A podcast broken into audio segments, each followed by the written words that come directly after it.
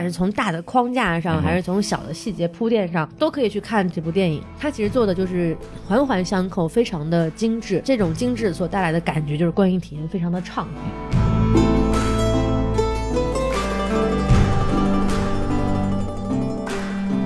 欢迎收听新的一集什么电台，我是孔老师。我是大老师，对，我们今天又要进行我们的坚持不蹭热点讲奥斯卡的行为。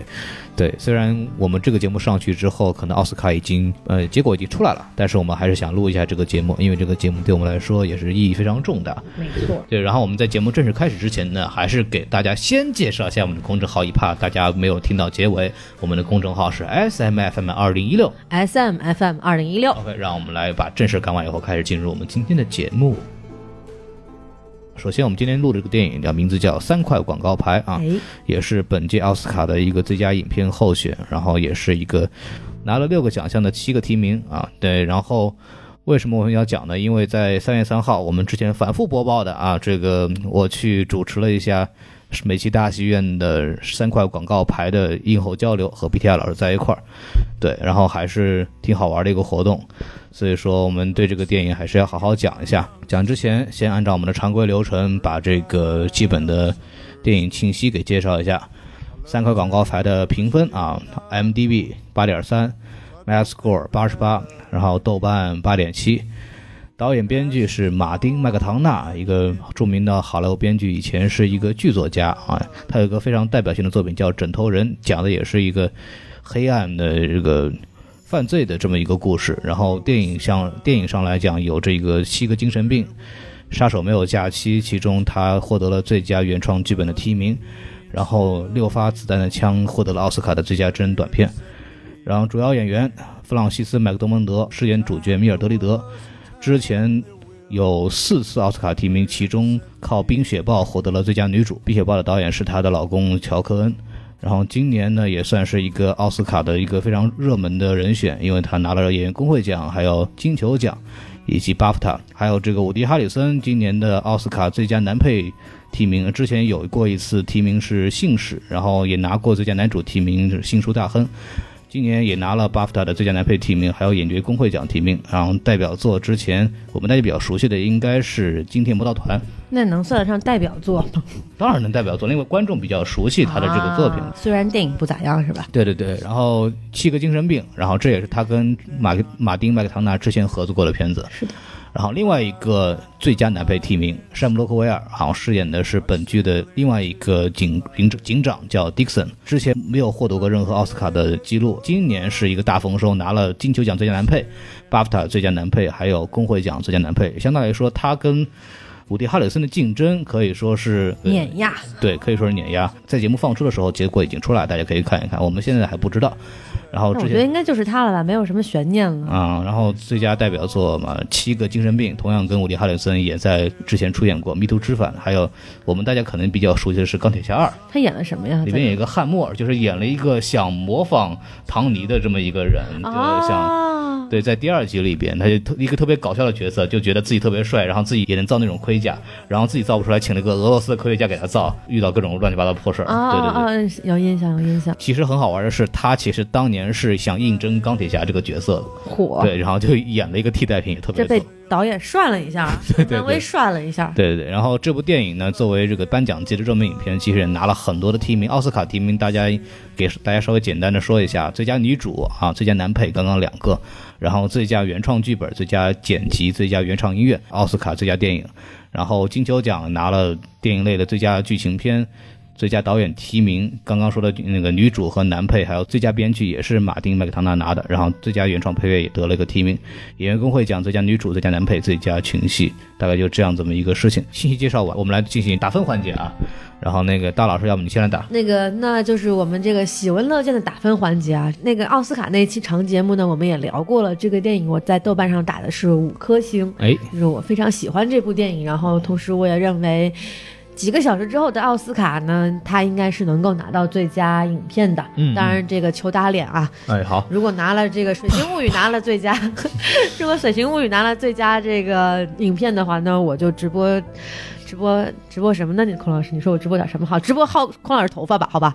这个哎你等会儿，你自己的事儿 直播我像话吗？这个，这个什么电台是永不可分割的一体嘛，对不哎，对？对，嗨，所以说这能量是守恒的。这个这个时候，大老师合为了一体是吗？对 对对，哎呀天呐，你看一不小心就合体了，我的妈呀！太可怕了，嗯太恐怖了，太恐怖了！这节目录不下去了。啊，还挺好的，非对常愉快啊。对，然后这个就是打五星，哎，然后优点呢就是非常的明显，首先是它的这个现实意义，嗯倒不是说它是个现实题材，啊因为这整个故事是个虚构的，没错，所以它只是说在一个虚构的故事上，它赋予了很多现实的意义。嗯。比如说这个暴力的解决，哎。这个美国社会的这个法治机构是吧，非常不健全，嗯嗯嗯，完全不能够解决人民群众的这个问题，对对对对对，非常的不好，是是。不能向他们学习。好，然后还在两会期间一定要这么说啊。嗯，对。嗯，然后还有就是这个人与人之间的这种仇恨与仇恨之间的谅解。嗯嗯，啊、可能还有一些其他的议题，比如说短暂的涉及到什么恐同啊、哎，宗教啊，嗯，还有之类的。其对这个有色人种非常的歧视，对不对？呃对对对对，就各老师就非常不喜欢这样的行为。啊，但是我很喜欢这部电影，没错没错没错，那是嗯对吧？嗯因为现在这个我们的生活境遇得到了一些改善，没错没？错没错有，在这个光辉的领导之下，已经不让卖大老师了。我是不是应该走一大三角，从非洲到欧洲再到美洲啊？哎，对对对，嗯哎，真是不容易啊！对，我从美国回来的嘛，哦对，没道有道理啊。说通了。哎，对，你也是跨越了几百年的，也是对，那真是哇，见证了历史的人就是我呀。天山童姥大老师啊那那看看，好，那基本上我就说这么多吧。啊，那该我了是吧？哎，您来，我也给了五颗星啊，我也给五颗星。就首先它好看，就是真好看。就它是那种剧本上设置了很多反转，然后人物的表现、台词的设计都是那种让人就抑扬顿挫，让人看着很有感觉、很很畅快的一个剧。对对，然后整个的剪辑可以说是很干净利索的，没有任何多余的东西啊。但这个有的人认为它是个缺点，但是我认为就整个看完以后，你的心情是非常舒爽的。对，就就跟那种没有便秘治好了一样的那种感觉一样。哎，大老师也是非常有经验的啊。对，但是就是那没您有经验，这个呃，我我也没有相关的经验了，呃，是这样子的，就是很多我们说获奖影片或者是那种比较有名的文艺片，它给人的感觉很多是那种非常压抑，让你看得非常郁闷的感觉，甚至有的是那种很晦涩的，呃，但这部电影就显得非常的畅快，包括里边有很多的黑色幽默的、有冷幽默的地方，这也是我非常喜欢的。在中国宣传的时候是怼天怼地嘛，嗯这种怼人这种台词也是非常巧妙，也是很有意思，所以对我来说，我对这部电影的好感度是非常强的。因为喜欢台词，对，因为非常喜欢台词，包括马马丁麦克唐纳的之前那种感觉，其实如果要形容的话，我觉得很像昆汀，哦，就他的台词的设计，这种话痨，包括利用台词来叙述，然后就这种。可能电影的花巧的地方不是很多，但主要是靠演员的性格、台和角色的台词来表现，提升一点点表现力。这点东西，我觉得我很喜欢吃这路东西吧，对，而且昆汀对于暴力的表现跟这个麦克唐纳其实也挺像。毫不避讳这样对暴力对，的。甚至是就是推到你眼前，就是放一定要让你就强迫着你让你看的嗯那种感觉似的。我是特别期望这种拿奖电影是让人看得开心的，至少是让人看着爽的，而不是那种性冷淡一一百九十分钟让看着也非常不舒服的那种电影。人家孔老师这什么性冷淡？去年的拿奖的是《月光男孩》，那怎么性冷淡了？他这个就看着倍倍儿冷嘛，你不觉得吗？海边这么一个啊，手呢一抓沙子对吧？一抹这个东西，这多激情四射呀！这是这充满了人性的温度这，不够刺激吗？都都热的都晒得那么黑了，你还还 还冷呢？热的晒黑呢是。那可不咋地。哎呦我的天哪！你这个解释倒是，呃，非常的不种族歧视。那那我是怎么黑的，我还不清楚吗？Been there，你知道嗯，吗？好嘛好嘛，亲身经历我那我们开始正式说电影哎，吧。好嘞。对，先说说这个电影的这个优点部分。对我来说，就刚我们讲这个剧的最大的亮点，可能还是台词吧。就是它是那种文学性比较强的电影嘛，对，特别有舞台剧的那种感觉。没错，，因为本身麦克唐纳就是一个剧作家的出身。举几个小例子吧，就是有几个台词就非常有意思。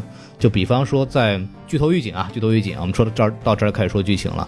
就是在那个杂货店里边，当当那个威洛比警长死去以后，然后有一个人冲进米尔德利德工作的杂货店，然后进来就明显要惹事儿。在里面有对白，就是说可能我就是强奸你女儿那个人，然后把她杀掉了，然后再怎么样，就那个米尔德里德就用了三句话，就用了三次这个反问句，一个是 Are you? Were you? Were you? 同样的反问的形式，然后等这个男的走了以后，威勒比警长的这个遗孀。走了进来，米尔德里德看到以后，就是马上从这个冷峻的表情变成一个试图想一种柔和的表表现，说我对你丈夫的去世表示非常的遗憾。然后那个 Anne 就怼了一句 Are you？就是同样是用了之前的用的手法来来回应他，所以就用这种从剧本上台词上设计的这种小的点，非常工整。特别有意思，对。然后包括整个怼的这种手法也是很精彩。里边有一段还是一个他和他的前夫，就米尔德利德和他前前夫争执的时候，就是说，那个前夫就跟他说：“你这样就竖广告牌这样事情，你是不可能把女儿换回来的，因为他的那个前夫现在跟一个小女孩成两口子嘛。”哎，对，然后里边那个米尔德利德马上怼了一句说：“你操，十九岁的女孩，你也是不能把女儿带回来了。”然后就这种类似的这种怼的东西都非常精彩，包括每个人的念白就很很很舞台，很有那种就那种抑扬顿挫的感觉，这点是我非常喜欢的。嗯，大老师有什么要补充的，你可以讲一讲。呃嗯，就像孔老师刚刚说的啊，这部电影它的剧本是非常非常工整的，其实就是经典的三段式的这么一个呈现方式。哎，第一段呢是到这个威洛比警长这个自杀，嗯然后第二段呢是到这个火烧警察局，嗯然后最后就是这个以两个人的在路上为结局啊。对，这个东西就每一段表现出来的情绪呢，都是与之前的那一段相互联系，但是又有所不同、有所转变的，哎，所以让人看着非常的就是明白和清晰它的主题。嗯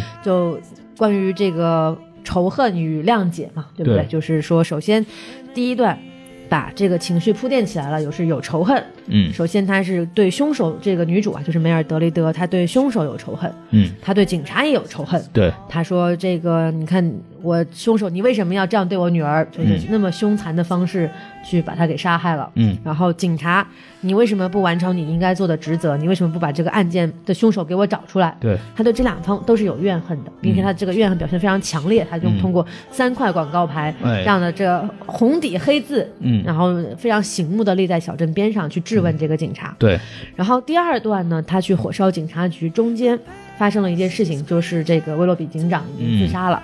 然后同时，我们在第一段当中逐渐能够了解到，其实不是说这个威洛比警长他不去执行他的任务，对，而是他这个任务执行不下去了，他也没有办法，他不能越过这个法律的这个限制去检查全国所有的男性的 DNA，这也对不可能，理论上来讲。对对对，嗯，我来补充一下，就是很多人会问，比方说这种刑侦剧里边，动不动说找到一个什么人的指纹，然后查 DNA 就查出来了。匹配啊什么之类的，，这个其实有很多人有误区，就是只有犯过罪的人，他的指纹和 DNA 才会在基因库里边有遗存。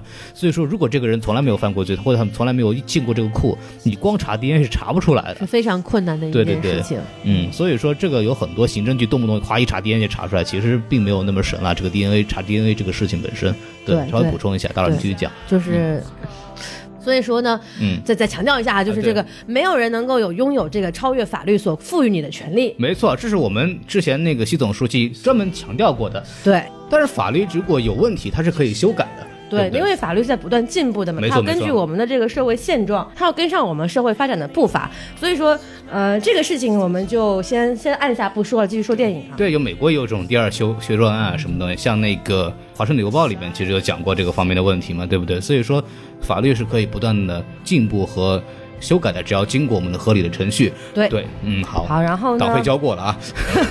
然后呢？这个就是说到第一阶段呢，第一阶段中间发生的事情就是这个威洛比警长自杀了。嗯，对，然后我们也知道他在自杀前，他其实是得了癌症的。嗯他本身这个时日也不多了嘛。对对对然。后在这个警局的一番对话当中，呃，梅尔德里德也是看到了警长的脆弱的一面，咳血，对吧？可喜。然后他那个眼神一下就温柔了，我觉得那个地方演技特别好。对，对，然后呃，所以说他在这个警长去世，然后嗯。见到这个遗孀，拿到那封信对，之后，他其实是发生了一个转变。嗯，他对这个警察，或者说他对这个威洛比警长，已经没有那么的仇恨了。对，他两个仇恨其实已经放下了一个仇恨。嗯。他现在只想着说，我一心要抓住这个凶手。嗯。他而且他想就是越过这个警察局的调查方式，他想自己去找这个凶手。嗯，然后呢，就跟这个洛克威尔威洛比警长的继任者对。就，发生了一些这个小小的冲突，嗯。因为他也是挑衅嘛，对吧？对。这个洛克威山姆洛克威尔饰演的这个角色，他也是挑衅。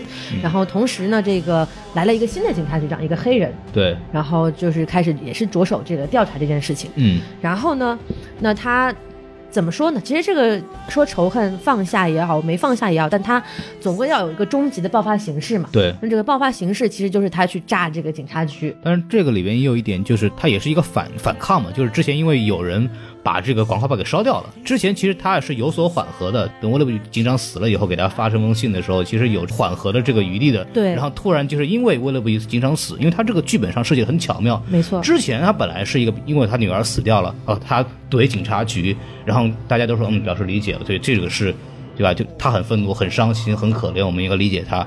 但是等威勒比警长自杀了以后，整个镇上的其他人他的态度就变了，他把这个矛盾，警长死的矛盾转移到这个米梅尔德尔里的身上，他觉得是说他间接造成了这个警长的自杀对，。所以说这里边不光讲的是米尔德里德这个人的仇恨，包括就是其他人的对仇恨的这么一个目标的错位。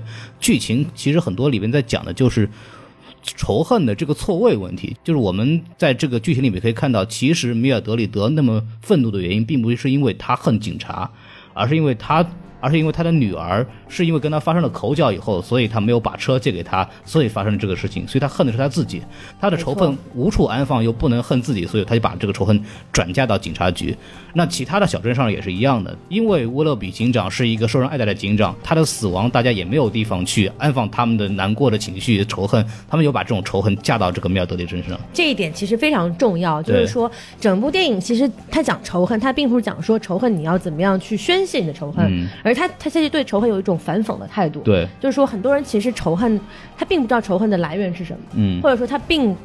不一定是仇恨他所以为的仇恨对象，对他可能是仇恨自己，可能是仇恨别的事情。但是人一定要找一个仇恨的目标，对一定要有一个敌人去攻击，对你才能够好像说发泄心目中的这种愤恨。但其实事实上，你冷静下来想，并不是这样，对，对吧？我们并不需要生活中，我们并不需要一个假想敌。嗯，那回来说这个电影，然后他就是这件事情炸警察局这件事情爆发之后呢，可能这条线稍微放下了一下，开始讲这个山姆洛克威尔饰演的这个警长这条线。对，然后这个人呢，首先是一个非常就是暴力的、歧视的、非常糟糕的一个人。嗯，那么在这件事情炸警察局之后，他也受伤很重嘛。对但是他其中有一个细节我们可以观察到，就是说，即便是他自己要要被炸了，嗯就是身处险境之后，他还是看完威洛比警长那封信，嗯，他从这个书桌下面拿出了这个梅尔德里的女儿这个卷宗，对，放到了自己的夹克衫里，然后冲了出去。所以他其实是一个真的想当一个好警察的这么一个人。嗯，当时因为在电影里边放这段蒙太奇的时候，就是他那梅尔德里的那边在准备炸，然后那个 Dixon 在另外小房间里面在那看信，非常投入的看信，对然后完全忽视了外面在发生什么事情，嗯然后观众在那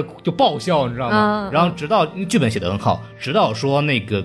直到威勒比给迪克森的信里边写到，他读到正好说是没关系，一切都会好的。刚说完这句话，啪，警局就炸掉了。对对当时就整个这一段，我在现场那个上海美琪大宣看的时候，全场爆笑，这嗯这个效果非常非常好。对，对，然后其实孔老师讲这段跟我说的没有什么关系啊。嗯 对，然后他其实就是说，他内心其实还是依然是一个善良的人。对然后这个时候呢，他进到了医院，然后哎发生了我很喜欢的一幕，嗯就是说他浑浑身被包的像个木乃伊一样，但是之前被他伤害过的那个广告广告商，那个那个广告店的那个店主小哥，依然还是就是选择谅解。这个是我们在电影中看到的第一次最具象化的谅解的行为，就是说没关系，你伤害了我。我还是安慰你，因为你受伤了。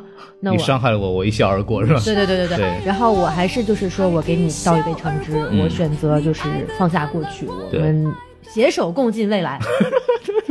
像话吗？这个，那不然还能怎么着，对吧？然后那这是第一次出现具体的原谅行为。那么嗯之后呢，就是一个大写的，我还能怎么办呢？当然选择原谅他啦啊。对，还 对，然后一就开启了这个原谅之旅，就是、就是这个山姆洛克威尔出院之后，嗯。他在酒吧就是听到了一个有人在吹牛说，哎，你看我当时就什么又又强奸又烧他什么之类，他就以为这个人是当时的犯罪分子，因为这个犯罪情形几乎是一模一样，一模一样对，然后他就。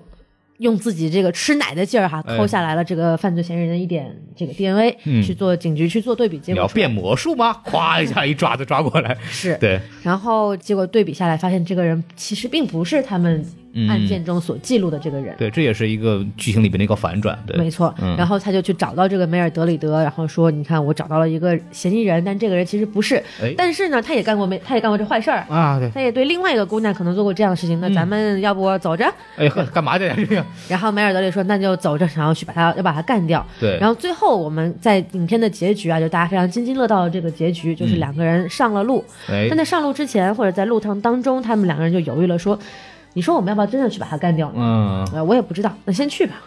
这个其实到这个地方，就是虽然说他没有明文说他已经放下了这个仇恨，但是实际上这个意思已经到了，啊，就是说在影片开头建立起来的两个仇恨他已经放下了，对，在影片的结尾经历过两次大的变故之后，他都放下了这个仇恨，所以说他是跟自己达成了一个谅解。嗯，其实里边就大老师应该说的比较快嘛，然后里边有几个细节其实是慢慢的消解米尔德里的内对，心，他是不断的去铺。垫的，我我是从大的框架上去说。嗯，所以说它里边其实有几个点，其实有很多人就觉得那个小恶魔演那个角色其实没啥用，对，对，但是小恶魔里边他的一套台词是最有用的。最后两个人就因为小恶魔帮他掩盖了去炸警察局的这个事情以后，对对对就是说那那那我帮你是吧掩盖了，你都你得跟我吃饭，哈哈，约你出来吃饭，然后规则，呃有虎，然后两个人终于就是饭桌上吃饭，然后那个米尔德里德就是因为本来就不喜欢，就各种不屑，然后操，就是就根本要跟你吃是为了你看，就因为那那个场景，其实我看着我挺心酸的，就是啊。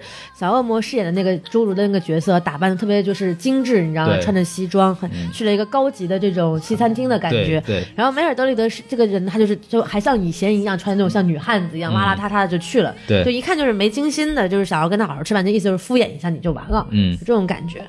小恶魔就是感觉这明显在敷衍他，就生气了嘛，就是说是说你天天板这张脸，然后跟跟谁都不对付，你你这样子谁会喜欢你？就是你你站里都没有人喜欢你，没有人会帮你的。米尔德利德其实内心对自己的恨意没有被消解，所以他做事是没有人会理解他是的，这句话其实真正是点醒他，就是说哦，我以前做的面对世界的态度太过分了。是的，然后他找到在同一个饭店同时吃饭的前夫跟他女朋友，然后跟他好一点。对，跟他镜头一开始拿了一个酒瓶，以为是要打打上去的那种感觉，对，然后结果发现就是过来好好倒了一杯酒喝了一下，然后才有后面的就是跟那个山姆洛奎尔一块儿去所谓的去寻仇去这一段事儿。对对，不管是从大的框架上，嗯还是从小的细节铺垫上，嗯，都可以去看这部电影。它其实做的就是环环相扣，非常的精致。对，那也就是这种精致所带来的感觉，就是孔老师开头所说的，就是观影体验非常的畅快。嗯，嗯，像是一个，就人们很喜欢用这个词嘛，教科书一般的这对对对种东西。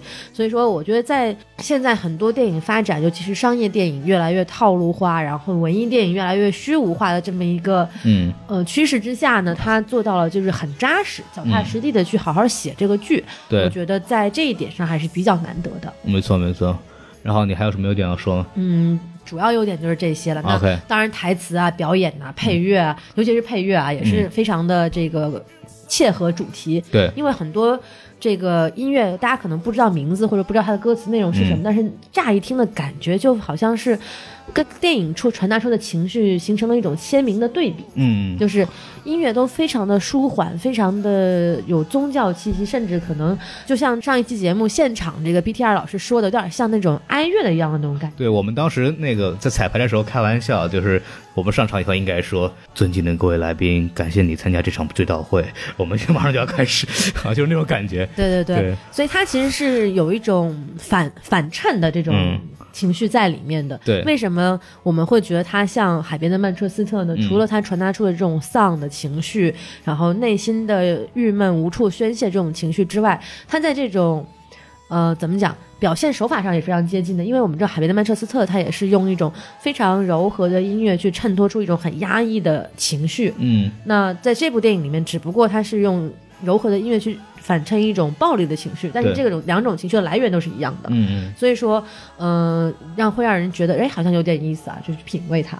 对，因为它有很多那种属于就是静止镜头，然后做了很多空镜头嘛，然后配的那种舒缓的音乐，对，然后就是把情绪烘托的非常好。对，对它运镜上就是很少，除了中间有一段长镜头之外，其实也很少有花俏的一部分。嗯，但是就是给人感觉就是那种，给让你沉静下来，然后把这种情绪给灌输到你心里的那种那种做法，其实很很有意思的一种一种手法。嗯然后刚刚说到主题曲里边最著名的就是这个《夏日最后的玫瑰》嘛，嗯，本来是一个爱尔兰的主题，一听这个风笛就知道大概是这样子的一个声音，因为导演本身是爱尔兰人。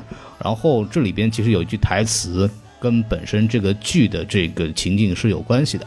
是什么呢？当所爱的人已经逝去，谁还愿意在这黑暗的世上独自凄凉？我怎么听起来那么像郭敬明的那句？没有没有，就是他其实是描述了就米尔德里德心中的这么一个状态。没错对没错它里边很多歌曲的选择的歌词，其实跟整个电影它是情节上是有呼应的。他虽然我估计他原创配乐可能是拿不了，但是他可以拿一个最佳选择音乐奖。是是是，如果我们是那个学院啊，如果是奥斯卡组委会，我们一定会设置这样一个奖项。对因为我觉得其实，你看啊，很多电影它的配乐是不是原创配乐？嗯，对比如说我们很喜欢的《极道车神》，它就都不是原创配乐嘛，不对对对对它都是选择了很多就是曾经流行过的大热的这个流行音乐对，去配乐，然后加上这个非常精巧的剪辑。那我觉得他这个音乐就选的很好吧，嗯嗯非常切合这个影片的主题。没错没错。那你说。原创配乐也好，选择音乐也好，它都是达到了这个推动情节，然后烘托电影气氛的这么一个作用。你不能因为它是选择的就忽视它嘛？对对对，但是这个我觉得黑人跟白人要对吧？要平等，那这个选被选择的音乐跟原创的音乐也要平等啊。没有，他是这样子的。我觉得他主要是颁奖颁奖这个对象的问题。像这种选择配乐，可能就是直接囊括到最佳导演里边了，你懂我意思吗？啊对对对对对。然后这种最佳配乐是颁给作曲家的嘛，对吧？对，啊大概是这样的。我在这正经的解释一下这个这个胡诌的是是是胡诌的这个一本正经的胡说八道，对，然对不后起大家了。嗯，好，大老师还有什么要说的？没有什么，我来说点。我已经道完歉了，没有什么了，道完歉像话吗？没有。然后陶晶莹附体了。哎呦，我的我就稍微说一下表演的东西吧。然后就大家也都知道，这个科恩嫂在这里边的这个演绎其实是非常厉害的。然后大家弗朗西斯麦克多蒙德对，然后当三块广告牌一出来的时候，大家知道这个最佳女主基本上搞定了，就基本上就是她想都。不用想了，对，然后里边大概有两个地方，我觉得其实很值得注意的，就首先那种冷峻和那种戾气，咱就不用说，她一直是这样子一个保持维持一种状态并不难，它难的在于就是说它是能够在温柔和这种戾气中有一个无缝的衔接，就比方说我们刚刚讲的可写的这一段儿，是的，对，然后包括这个他跟男主的这不，sorry 不是跟男，他跟他的前夫的这个前后他的那种态度的区别，他把那种非常的仇恨慢慢的软化的这种感觉，其实每一个状态都描绘的非常到位。然后对我来说，之前我跟那个其他的主播和这个影评人聊过，里边有一段，其实大家都提到了，就是当他看到广告牌被烧掉以后，用灭火器浇灭第一个，浇灭第二个，然后准备追去浇灭第三个的时候，那他的儿子那个 Robbie 就跟他说，就不要去追了，你已经来不及了。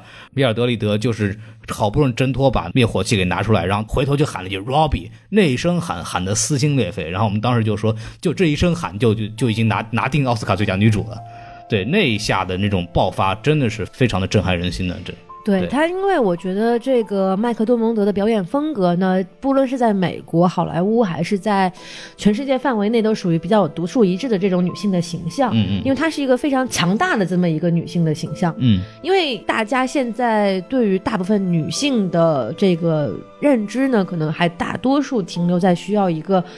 不一定说要性感，但是可能是需要有一些，比如说温柔啊，或者是说一些嗯更加贤良的这种感觉，去体现这个女性的魅力。对那通过一个就是可能几乎已经你在她的身上看不出性别特征的这种形象来说是比较少见的。嗯。但现在不就这种所谓的大女主或者大女人的这种戏，不是越来越多了？这个倒我觉得跟大女主没有什么关系，就是我觉得国内很多这种自媒体已经误用了这个大女主这个词啊，我这嗯就先不吐槽了。哎，但是她表现的是她是一个内心非常强大，或者说是外表非常强大，然后内心其实上还是一个不太安定的这么一个状态。嗯，她的她的这个形象非常适合去表演这样的角色。对，嗯、那么还有就是说，我觉得对于国内观众来讲，她嗯可能更加的特别，因为我们基本上在中国的女演员当中找不到这样的类型。斯琴高娃斯琴高娃不一样，斯琴高娃是那种你看着她演谁都像谁的妈的那种感觉，啊，然后她这个妈是那种絮絮叨叨的那种婆婆的形象。不，当她演孝庄的时候，那也是对，但是这个跟这个麦克多蒙德又不一样，孝庄是那种非常端庄慈祥，然后润物无声的那种庄严感。嗯然后这个她是把愤怒和暴力直接外化了的一个形象。那么可能这跟东亚的传统儒家文化有关系吧，就是我们一般不论是女性还是男性，不太会把这种暴力外化，对，不会是直接想我我拿酒瓶子去砸去烧警局，不会做这样的事情。我们是文化比较先进的人啊，那不能讲先进，我们是比较内敛的人。嗯，对，但是我所以说我说他这种形这种形象是在国内大大荧幕上是比较少看到的。没错，呃，我觉得可能对于国看着倍儿内观，解气是吧？对，特别特别有一种就是爽感，你知道吗？啊对哇，超爽。嗯，好那种感，觉四号。对对对，其实你们说那个什么，他非常适合。其实当时找他演，他是不同意的。哎，是吗？对，因为那麦克唐纳德其实之前跟科恩兄弟就有合作嘛，所以他很熟。然后他在写这个角色的时候，大老师也讲了，其实他的形象非常适合，包括他以前塑造的角色形象。对啊，对啊。然后他在写的时候，他在《冰雪暴》里面也是一个这对样的对对对形象嘛。，就所以说麦克唐纳德在写的时候，就是其实是照着科恩嫂的这个形象来写的。嚯，然后把这个写完以后，把剧本给他们，然后两口子开始研究啊。科恩嫂就看着，一看越看越不对，他说这这这不合理呀、他说，因为根据像米尔德利德这个阶层的女性，我们叫美国人叫 redneck，叫是红颈，就或者是那种红脖子、对红脖子，就是美国中下层红脖子啦，对对，就是美国中下层白人的那这样子一个身份。如果大家看过《唐人街探案二》，里头有这个最后救助他们，包括跟王宝强一块儿跳这个这个夏天夏天小秘密的那个骑着这个哈雷摩托车的壮男，典型的白人美国白人中下层的农民的这种形象那种形象，就是以他这样的这个社会阶层呢，是不可能在五十八岁的时候。有一个二十岁的小孩了，就也就是说，他不可能三十八岁才有第一个孩子，嗯，对，所以说生不出来呗。呃，对，不，主要是因为那个这个那种那个教育程度，他的这种一般来说，他的生育会比较早，是。是大概是一个统计，不是说歧视任何东西，对，所以他就觉得这不合理，然后就说啊。这我觉得我不能演，他当时五十八岁的时候不能演这个，他就跟老王吵半天，然后乔科一看这角色就是给你写的，然后就这非常好，然后说为什么不演？他说就不行，这这不合，然后乔科到后来就一拍桌子说你他妈给我闭嘴，去演就可以了，原话就是 shut up and just do it。然后就是这样子一个事情，然后结果一看就是老公这个选的是对的，然后结果一出来以后，啊哎，结果就拿了这个奖。我觉得这个桥段也非常的符合这个电影的设定啊，其实完全可以写到剧本里面去这一段。，然后包括这个米尔德利德这个形象，就是他不是绑一头巾嘛？是对，然后大家如果这个不知道有没有幸运儿，就是其实这个电影出了一批周边，就是他米尔德利德的原配的头巾，然后观众如果不知道有没有吸引观众会拿到这样的，反正我看大老师反正有一个啊，哎嘿，对对对。呲呲呲，我就是我就是这样子彪悍的女子。对，然后这个头巾其实也是有出处的，就当时有一个电影叫《猎鹿人》，然后里边有一个就是约翰凯瑟尔演的一个角色，啊当时也是以这么一个绑了一个红头巾这样的形象，其实为了显那种彪悍嘛，是就是这种彪悍的情绪，包括其实在里边从小的细节上也可以看到这个头巾的作用，因为镜头的一开始给到米尔德里德是梳着长发，就长发的，他有没有任何的这种装饰头发的对，然后他当他那个在开着这个车路过广广告牌的时候，开始咬手指，当时咬完手指。他有一个表情很细微的变化，突然眼神就就双目圆睁啊，就那种感觉，马上就知道、明白了什么？叮，马叮，然后就是下定决心，一加速，咵就跑到那个广告公司去了。然后他在广告公司第一次出场的时候，就是绑这个头巾。是的，其实头巾是他做出决定、表现他的这种性格状态的变化的一个非常重要的道具一个。象征。对，所以说在这个整个电影在这个方面，其实小的细节上面也非常注意。是因为我们大家有应该有印象，美国有一张非常著名的广告招贴画，在二战期间，就是这个女性啊，就是一个扎着蓝色头巾的这个工人女性是吧？对说 We Yes We Can。对，就是她那个形象，其实是美国人心目中非常典型的女强人的形象。包括她那个一身工装的那个没错，没错，这个其实就是基本上灵感来源，我不敢百分之百确定啊，但啊是肯定有一部分是来自于当时的这种形象的认知。对对对啊，然后其实就说到这里啊，就是说这种美国的女强人啊，就嗯而且是这种中下阶层、没有什么教育文化的这种女强人，对，在我们国家的大荧幕上其实是很少能够见到的。嗯，对，因为可能不光是出于这个东方文化的这种内敛含蓄的表达，或者是出于我们对女性的一些形象的这种刻板印象的认知，嗯，大家还是觉得说，可能你再强悍啊，你再强大，可能也是像张雨绮那样，就是那种就是那种好看的、好看性感，对不是很强大的女性。对对对，对不会再出现这种就是几乎你已经可能看不出来什么性别特征，对甚至就像比男人还要强悍的这么一个形象，很少能够看到。对那我觉得对于国内的影迷或者说观众来讲，这是一个非常非常有趣的一个机会，对去能够在大荧幕上看到这么一个。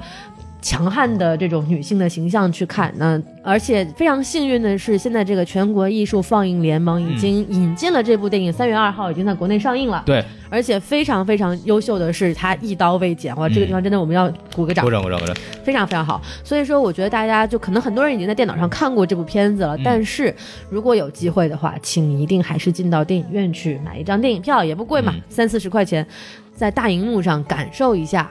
这样的形象和这样的冲突，那么我相信跟在电脑上看资源是完全不一样的感对，受。而且这个片子大家也知道，这种涉及到全国一连放映的话，它的一个特点就是排片会非常低。是的，对，但是这部电影的自从上映之后，它的上座率非常非常高，好像都在百分之五十以都在，上而。且不像我主持那场几乎是满的。对，对，所以说这个电影还是非常值得看，而且也希望大家多去支持这样的好的艺术艺术电影，这样子其实对这个电影市场其实是一个促进作用，然后也能鼓励我们的这个全国艺术联盟能引进更多好的优秀的片子。没错，没错。对对我觉得大家真的是要用实际行动，尤其是用自己实际的金钱哈，去支持我们这个电影市场的这个平衡发展。对，当然也要支持一下我们非常优秀的纪录片《厉害的我的国》，对吧？这个党费交完，哎，OK，那是纪录片啊啊，。纪录片，纪录片，对、哦对对对啊，非常重要，展示了这个习近平总书记上任以后，以习思想为核心的中中华人民共和国优秀的发展历程，它的进步，它没的这个错没错，这个社会主义核心价值观。对，还有社会主义的优越性，最重要的还是这一点，对对对对，没错。你通过看这部片子，其实你就能看得出来，这个美国的资本主义腐朽制度是非常非常的糟糕这，个公务员的懈怠啊，效率非常低。没错没错。那我们这个一个绑架案是吧，两三天就破了，对对不会发生这样的奸杀的事情。对，没错，咱们再说回电影，就是刚刚说到这个在大荧幕上看，其实大荧幕上有很多小的细节是大家可以去关注一下的。是的，就包括除了当然当然是那个在大荧幕上你能看到整个电影的摄影还是做得非常好的，虽然说它没有很多很花俏的东西，但是比方说有几个镜头给大家说一下，就是首先就是开场的那几个在雾气蒙蒙当中的把那个广告牌给几个角度给拍出来，有一种阴森的感觉。配着《夏日最后玫瑰》这首歌嘛，嗯就那种氛围营造就非常好，很优美。然后里面还有一个就是当烧这个广告牌的时候，有一段米尔德里德想追到第三个广告牌去浇火、浇灭火的时候，他其实给了一个纵向的镜头，就是拍他离这个第三块有多远，他米尔德里德很远的地方咔咔跑过去。这一段镜头也是非常漂亮，包括本身整个电影的配色也是把红和绿变得非常非常的鲜艳还。有蓝色，对，饱和度非常非常高，包括里边还有那个呃，威勒比警长去验血的时候，他验血的针打到墙上一滩血出来，观众那种视觉冲击感可以提升这种叫肃杀的这种感觉吧？对嗯是对，就是我们为什么强调电影一定要去电影院看呢？就是因为它的这个实际上的这个物理面积的放大，嗯是对你的这个视觉冲击的造成的这种冲击是成倍的、几何成倍的这样去增长。对，就像我们刚刚提到这个镜纵深感的那个镜头，嗯，如果你只是在电脑上看，它可能就是一个非常小的一个这个延伸线。对，但是如果你真的在大荧幕上去看的话，它是能够营造出这种真实的这种纵深感，嗯能够更强烈的感受到它的那种绝望跟无助，跟空间与人之间的对比。对对对，还有包括它的打光，就是虽然说刚刚我们一直在讲这部电影它没有什么花活，它不像这个 PTA 的这个魅影逢将一样嗯。哇，玩的非常的花俏，但是它其实它的打光还有它的这个镜头运镜啊也是非常讲究的。对，不管是这个几场酒吧戏，嗯还是那个那个炸警局的那场戏，嗯甚至可能是他们在白天在秋千上的一些对话，它这个镜头这个正反打，嗯。其实也是看起来非常有些小小的趣味在里面对。的。而且里边其实还有一个非常小的点，给大家稍微说一下，就是他们看的这个书。嗯，对，好人难寻这个是咱们之前 BT 二老师也讲过，然后我再重复一下我在那天讲的一个点，山姆洛克尔他身上穿的 T 恤衫，还有他看的漫画，其实源自同一个漫画的。然后这个漫画叫 Incorruptible，就是廉洁不可腐蚀。啊，然后就讲的一个什么事儿呢？就是讲那个主角那个名字特别中二，叫 Max Damage，哇，就是最大破坏，最超级破坏力，对对对无敌破坏王。然后对 Max Damage 这个人呢，他是一个超级反派。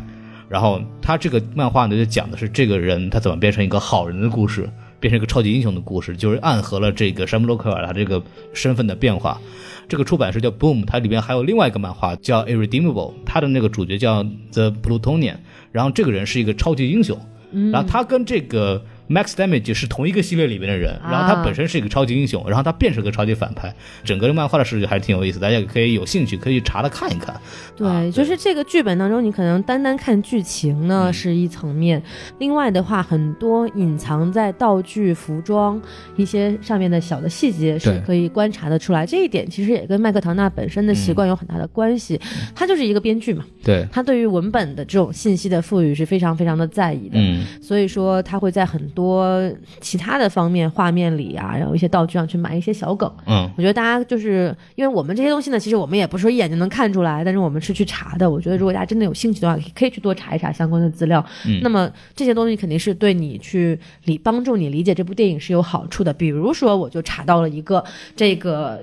主角的名字背后的一些含义哦你给比如说说梅尔德里德这个哎名字，可能大家如果看过那个皮克斯前几年一部动画叫做《勇敢传说》，嗯就会有印象。其实里面那个主角也是叫梅尔德里德。啊，然后这个梅尔德里德这个名字呢，好像如果我没有记错的话，好像是跟圣经有一定的关系啊，但是我现在有点记不清了。但是嗯不管怎么说，这个名字从来都是指的是特别有勇气的女性。哦，就是这个东西，其实你一下子，如果你理解到这一点的嗯话，就完全能够对应到这个剧中人物的设定当中去了。嗯，就是他其实他叫这个名字，不是说随随便便我就叫一个什么玛丽啊、苏珊之类的，啊，它是有含义在里面的。嗯然后包括这个呃这个威洛比警长，还有这个 Dixon，Dixon 这个名字好像在这个英语当中一般也都是指这种就好像是比较怯懦的人。啊嗯，对，但我们看到 Dixon 这个形象，在一开始嘛，是吧？确实是一个就是烂烂的什么妈，还特别恋母的这么妈宝形象妈宝，对对，但是他后面有所转变，这个就是可能是编剧安排吧。但是在一开始的时候，初始设定他是这样子的一个形象，对对对所以，非常非常有趣味，很多文本的信息值得大家去研究跟解读。嗯，包括里边其实有个小设定，就是就全篇的最重要的一句话，就愤怒只能催生出更大的愤怒这句话，是一个全剧最傻的小姑娘说出来的。是对，是这也是在这个写剧本里面，其实在安排上就比较好玩的一一个反。差，对对，然后包括他们表演上里面也有个小点，就是当这个长镜头，Dixon 警探把这个 Red Welby 就把这个广告商给扔到窗下打的时候，走进去，你说看到旁边有个黑人大叔，然后你就看了他一眼就走进去了，然后黑人大叔默默的西装的这个外套往上一撑，然后就露出他这个身上的警徽。嗯，对，是这个地方就是特别逗，它有很多小的点，就是那种小的幽默，就设置的非常非常好。是是是嗯，，对，我觉得要不优点就说这么多吧，我们已经夸了一个小时了。是吗？我们接着还跟还能继续夸下去的。是的，对是的对，对，然后但是那还要说缺点是吗？你要？呃，有什么缺点可说的吗？对，我也想说这个事情。就其实就是很少见啊，我看到这部电影，很多人会觉得这部电影有什么问题，但是我自己看了两遍下来的感觉，嗯我是真觉得这部电影没什么太大的毛病。到现在也觉得一个点还是不够舒服的，就是威勒比警长的嘴炮实在太厉害了。Dixon 这个人，啊，就明显前半部就是个弱智，他妈是个傻叉，你知道吗？明白明白他。丫就是个傻叉，然后真就是真的是，然后到然后然后一刮一毒心啊，你要动脑子啊，然后你这个要好好判啊，然后就突然就是啊，我是个好人了啊，我们这个马上就这个这个，我觉得点点点通了任督二脉，对让我觉得这个有点呃太快了吧，我觉得是这样。我觉得是这个东西，其实你可以这么去想啊，啊就是他这个人其实是没有什么太多自己的思想的。哎对，他嗯并不是说我选择说我要作为一个什么歧视同性恋、歧视黑人的这么一个人，他就是哦，大家都这么干，那我就这么干。嗯他是没有一个自己的独立思考的这么一个能力的。对然后他又这么尊敬威洛比警长，他把威洛比警长当成他的上帝一样的那种存在。那么当他大哥是吧？对大哥，哎，是，就你就是我大哥。然后他当他的这个最后一封遗书在他的这个手上，然后他告诉他说你会是你是一个善良的人，你嗯你会怎么怎么样的时候，他其实就会接受这样的说法。啊他说，催眠是吧？对，有有点这个意思，就是你说我是，那我就是。哦就，他没有一个太多的自己的主动的去觉醒的这么一个感觉到。真随和啊。对，我觉得他是一个就是属于被动的被塑造成的这样的一个人。嗯嗯嗯嗯，其实可以说威勒比对他是太了解了，所以觉得这样弄，哎，他是可以这样是是是，对。然后这个我觉得就是一个小小的吐槽，就是我觉得这个威洛比警长就就跟诸葛亮一样，留下了三个锦囊，哎 然后三封信，啊你们要在适当的时候打开，我死之前你们不能看，是吧？对对，这个就挺好玩的。但其实我在这儿其实想到，呃，不是说缺点吧，就是还有一个点就是。他在拿奖上面可能是一个缺点的地方，就是他的政治正确这个方面其实是很有意思的。比比方说《水形物语》，嗯，它是一个非常鲜明的这种呃，对这种底层的叫弱势人群吧的一种怜悯的和一种关怀，高层的有权势的人永远是一反派的嘴脸。在这个广告牌里边，其实他把这种所谓的里边的种族歧视也好，社会分化也好，弄得非常的有趣味性，就是说他非常的不脸谱化嘛，因为。就里边有一段，就是到米尔德利德到警察局接受询问的时候，然后那个山姆六克尔就在那吐槽说：“我们现在不能叫这个折磨黑人了，我们叫折磨有色人种。我们现在 特别是美国，其实很强的这种就是表面上的政治正确，比方说有一些词我们坚决不能用，但实际上他在说这个话的时候，他其实他的意思还是我歧视你。”但是说啊，我们不不用这个词，然后我们用这种 color，不用这个 black，但是我仍然是在歧视你的，你知道吗？就是这种，他其实在描绘这种美国这种这样的现象，然后包括里边其实所有支持米尔德利的人，因为这个小镇是一个典型的美国中西部的这么一个这种设置，就是密密苏里嘛这个密苏里州嘛，对他这种设计是中底层白人很多，反正黑人是比较少的。你在里面可以看到，所有的白人都不支持米尔德里德，所有的黑人都支持米尔德里德。然后他们支持的理由不是说他认为米尔德里德是对的，而是 fuck the cops，说你们警察都他妈傻逼，你们白人警察那么歧视我，你们就是他妈傻逼。所以米尔德里德你对着干，我们就支持你。因为里边有个细节，就是说当当那个米尔德里德。第一次就是把广告牌支完以后，回到那个店里边，他的那个朋友是个黑人嘛，然后跟他是的啊那那个弄好了没有啊？弄好了啊！啊，太牛逼了！好，我们就干掉那帮警察，那帮臭傻逼，你知道对，然后包括就是后来就是帮他去把那广告牌重新竖起来，那小哥也是个黑人，对，其实可以看到里边，它里边就体现到这种种族歧视问题已经不是一个什么他有没有道理的事儿，它成了一种战队，没错，所以它里不讲道理。其实是讽刺了现在美国的一些所谓政治正确的这么一个现象在里头。其实很多人就在看的时候就觉得说这个奥斯卡可能拿不了吧，是吧？这个不太符合这个现在的这个主流风向嘛，对不对？对对，但是我其实不太喜欢《水形物语》那种所谓站在精英视角向下去关怀、怜悯底层人民跟这个边缘群体的这样一种态度的。这样吧，我还是比较喜欢广告牌这种嗯就是辛辣的反讽，还有包括对现实精准的这种切入角度吧。嗯嗯对一。种刺痛感，我还是比较喜欢的。然后我们把这个电影其实聊差不多了，其实说缺点真的我们两个都非常喜欢了，对就我就我换句话说，其实是以我们俩水平看不出来什么缺点。啊，可以这么说。对，反正我们期待别的节目来做，啊，但是我们我非常期待别的节目来做这对部电影。对对对，大家也都知道我们说的是哪个节目啊？啊，对，我们把这个电影的本身聊差不多，我们稍微聊聊外延的部分吧。好嘞然后就稍微给大家介绍几个比较好玩的这个拍摄上的一个幕后的东西啊。我们听过上期这个我们的那个录音你就知道，其实艾宾这个小镇是一个虚构的小镇。其实这个电影根本就不是在这个密苏里州拍的，它是在那个北卡罗来纳州拍的。啊然后就是当时那个乔丹上学的那个北卡嘛，他是在那个 Selva 的这个小镇上拍的。然后很好玩的一点就是，如果大家去 Google 地图上搜这个小镇，因为谷歌地图现在能用了啊，谷歌能用了，对哦，也只有地图能用。不过那也很棒了啊。啊，对，然后大家可以看一下这个 Selva 这个小镇是 S Y L V A，这是个小镇是在美国真实存在的，然后确实在那儿拍的嘛。然后如果你街景，你可以其实可以找到那个警局，那个警局在真实的这个小镇上，其实本来是个家具店。哦，对，照理说就是我们在地图上能看到的是真实的那个本来它的样子嘛，所以它大多数角度你看到它是一个家具店。是但是如果你用不同的角度在地图上来看这个地方的时候，你会发现在某些角度它会变成一个被烧过的警察局的模样。哦，是吗？。对，所以说这也是一个电影在谷歌地图上安插了一个小彩蛋，我现在这电影宣发都这么牛逼了，这太狠了，我觉得直。接在谷歌地图上都改图了。对，你要可以理解，因为像美国这种小镇很多，有一个能有出名的机会，其实还是个很好玩的。其实跟中国一样啊，这不是就像那什么某综艺节目去了贫穷的山区之后，然后明星住过的这个房子立马就是升值了，然后成为了一个景点其实我老家那个地方其实也有一个当年拍那个《人民的名义》的里那个茶园是在哪儿拍的啊，啊。对对，很好玩。对，然后这里边，孔老师就经常请人去喝茶。哎呀，他他我没有这个资格，不要瞎说啊！对对，然后这个其实还挺好玩的一点就是当当时其实。拍摄的氛围非常的融洽，然后每天都有很多人过来，那种小镇的这种居民就过来看嘛。那些演员就是因因为演戏都是就演一段歇一段，有段歇一段嘛，就休息的时候就一直在给那些证明在签名儿。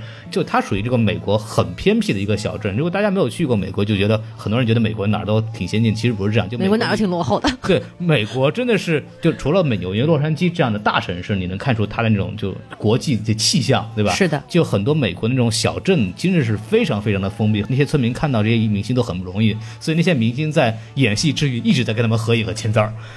包括那个景区旁边，其实本来还是个卖乐器的这个小店，伍迪·哈里森就每次动不动就在那个乐器店门口摆支一摊儿，在那演那个，在那弹吉他、在那唱歌，与民同乐这种感觉，特别好，特别好。所以气氛真的说特别好玩。这它是个小电影嘛，然后什么小电影啊？它是一个小制作成本的这么一个电影。说清楚。对对，然后这个整个感觉，反正跟这个当地的居民也是很融洽的，这么一个很好玩的事情。然后除了这个之外，其实也没有太多可以讲。大老师有什么想说的？就是因为这部电影，其实我们可以知道，呃，就通篇还是一个就是丧嘛。因为这整个到后来，就是也是没有解决这个所谓里边最大的这个矛盾点。对对。就让我们想起之前去年的一部非常著名的电影，是吧？海边的曼彻斯特。对对对，它也是这样子。包括另外一部最佳影片候选《赴汤蹈火》。嗯，是的。对，都是那种。美国偏远地区的某个小城镇上面，因为这个社会的矛盾或者一种就制度上的一些缺陷，造成了一种。人民的奋起吧，普通人跟暴力执行机关之间的这样的一个冲突，或者说跟自己的这么一个冲突，嗯，并且这个冲突基本上都是悬而未决，嗯，这么一个状态。对，所以说我们也可以给大家稍微介绍一下这种啊很丧的这种电影，因为这种片子看来最近都挺流行的，都愿意拿奖。对对对，基本上我觉得丧这个东西应该是从去年前年左右开始突然流行起来，就是曾经大家都很喜欢说嘛，什么小确幸。啊，对对对，一种小的确定的幸福，但现在大家都 小确幸太过时了，你要说小确丧，小确丧是，对对对，一种小而确定的丧，嗯，所以。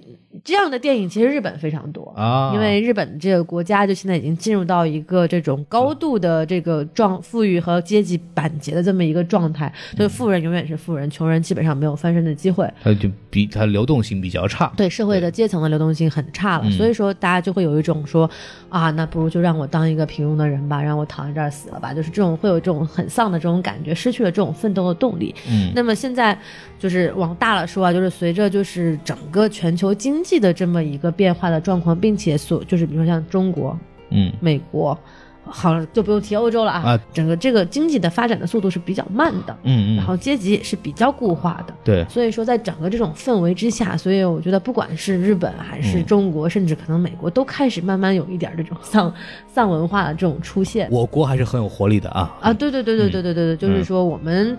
我们这两年可能就是大家受到了一些外来文化的这个影响，对，会会有一些这样丧的情绪，但是我们总体还是非常的积极向上的。对对对对对。那在这里呢，我就继续传播一下这种丧的文化。哎呀，完了完了完了，这台疯掉了。嗯没有没有没有，就是给大家推荐几个相关的电影吧，也不能说相关，就是有类似的，可能大家会看着比较有趣的电影。哎，除了我们刚刚提到的《海边的曼彻斯特》，那可能还有这个《赴汤蹈火》也提了啊。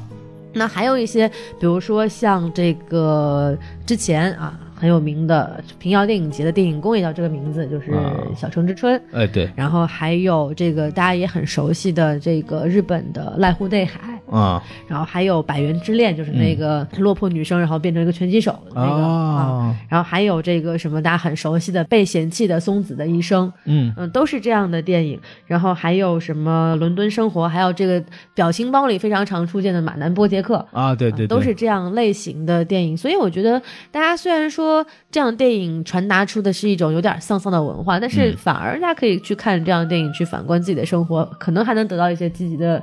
状态呢，对不对？万一呢？万一和万一讲话吗？是。然后这个我们要从里面深刻的反省，对自己怎么没有为社会主义和谐社会做贡献？对，要添砖加瓦是吧？就是大家要努力工作，好好赚钱。对，不要给党添麻烦。啊，对，基本上我们想要说的呢，也就这么多了吧？哎，对对对。然后今天今天节目讲的比较少，因为主要原因就是我们之前在奥斯卡的这个预测场节目里边，主要把这个他的获奖前景给大概说了一下。对，对于这方面的这个内容呢，可以在那期节目。里边去找到。然后我们在这个之前一期的这个美西大戏院现场的录音里面，我和 BTR 老师也对这个电影做了很多的交流，大家也可以去关注一下，来补一个漏。所以说相当于这部电影我们聊了三期节目。对对，所以说可见我们是非常喜欢这部电影的，然后我们也是特别期望这部电影能拿到奥斯卡的最佳影片，求打脸，对不对？啊对对对，我们几个小时之后见分晓。还就大家如果不知道的话，那个还是再说一下，就是我们原定三月五号早上的直播呢，确实取消了，但是当我们节目放出来的时候，你已经过了，但是没有关系，跟大家说一下，没有关系，没有关因为因为一。些不可抗力原因取消了，大家可以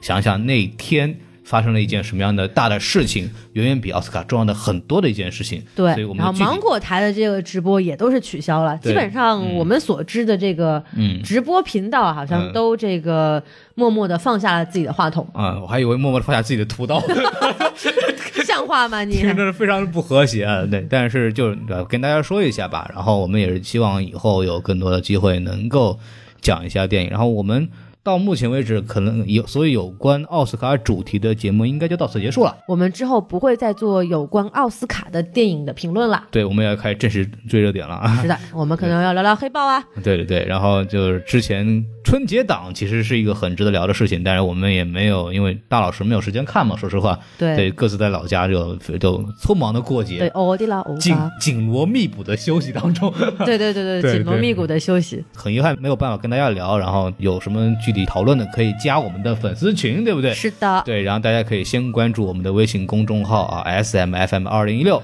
，，S M F M 二零一六，哎，对，然后啊啊啊啊尿，大家加了这个微信微信公众号以后，可以点击下面的加群，就可以呃扫描我们的机器人的二维码，然后我们机器人呢就会把你带到这个群里边去。因为发现很多人反映一个问题，就是他加了很多次机器人都没有通过，然后这个确实是我不知道怎么回事，因为我跟机器人确认过，他没有消极怠工啊，没有消极怠工。嗯对对对然后我估计可能是因为微信。因为某个号加人过于频繁，可能微信会有所监控，所以大家如果没有通过呢，再多努力尝试几次吧。首先多努力尝试几次当然是可以的，然后也可以给我们的微信公众号去留言，告诉你说你加了我们，然后没有理你，你把我你的微信号给我们，然后我们也可以反过来加你，这个是也是可以的。反正机器人嘛，让他多干干点活没有关系，他又不是人，对不对？对对，嗨，你这样很歧视人家不太好，对。对对对对，小心人家给你不小心爆照出来，啊、我不怕。哎，对，然后给一个非常重大的活动，就是什么电台就两周年马上要到了，然后我们也是像一周年的时候也想录一期大家都在的这么一个节目，然后也从现在开始呢，非常欢迎大家呃。给我们留一些关于我们电台的寄语啊、祝福也好，或者有些问题，然后我们会在这个节目里边就是读到或者是播放大家留给我们的语音。具体方式呢，就是在我们的微信公众号的后台去留言，然后我们收到之后会保存好，到时候会在节目里呈现出来，也非常希望大家能够参与起来。对，然后我们今天的节目就到此结束，没有什么可以聊的了，我们已经无话可说了我。已经无话可说了。对是对是，还是非常感谢大家来关注我们什么电台。是啦，对，然后我们以后会有更多更好玩的节目，然后我们也在啊努力的去尝试更多不不同的新内容。欢迎大家有任何新的想法给我们，呃，任何留言也好，或者给任何提供意见也好。然后大家如果想给我们公众号那个投稿，比如说影评的，或者是电影相关知识的介绍的，也欢迎给我们联系啊。这个只不过没有稿费。对，真是没有稿费，但是我们可以给大家 credit，然后大家也可以有文章发表在公众号上，但是发的时候千万不要数佛珠，谢谢你们。对，然后我们就我们不敢啊，对对，然后我们就正式把节目接到这里，然后跟大家说一声再见，拜拜。拜拜。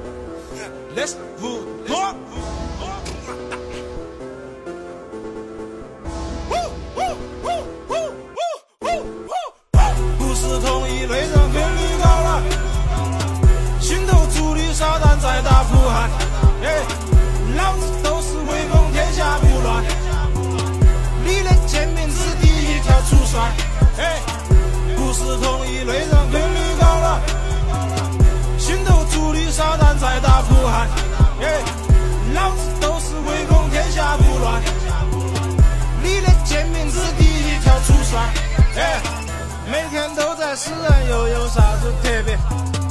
都是因果报应，全部各人负责。和平年代生的娃儿全是天使，日子太好过了，全部变成弱智。乱世出英雄，下巴全部死。死，比的是刀快，不是比不贼。纸扎是骗。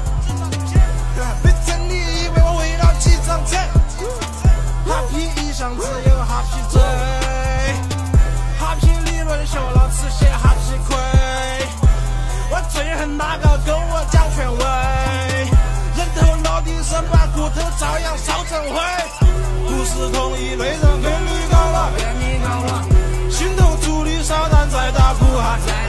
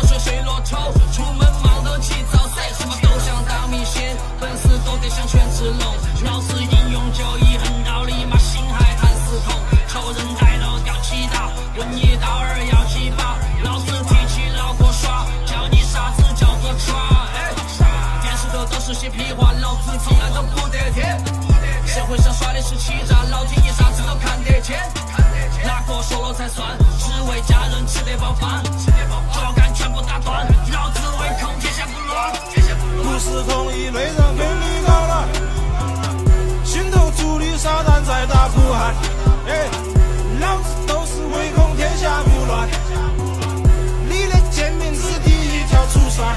哎，不是同一类人跟你搞了，心头足的撒旦在打苦海。哎，老子都是唯恐天下不乱，你的贱民是第一条出山。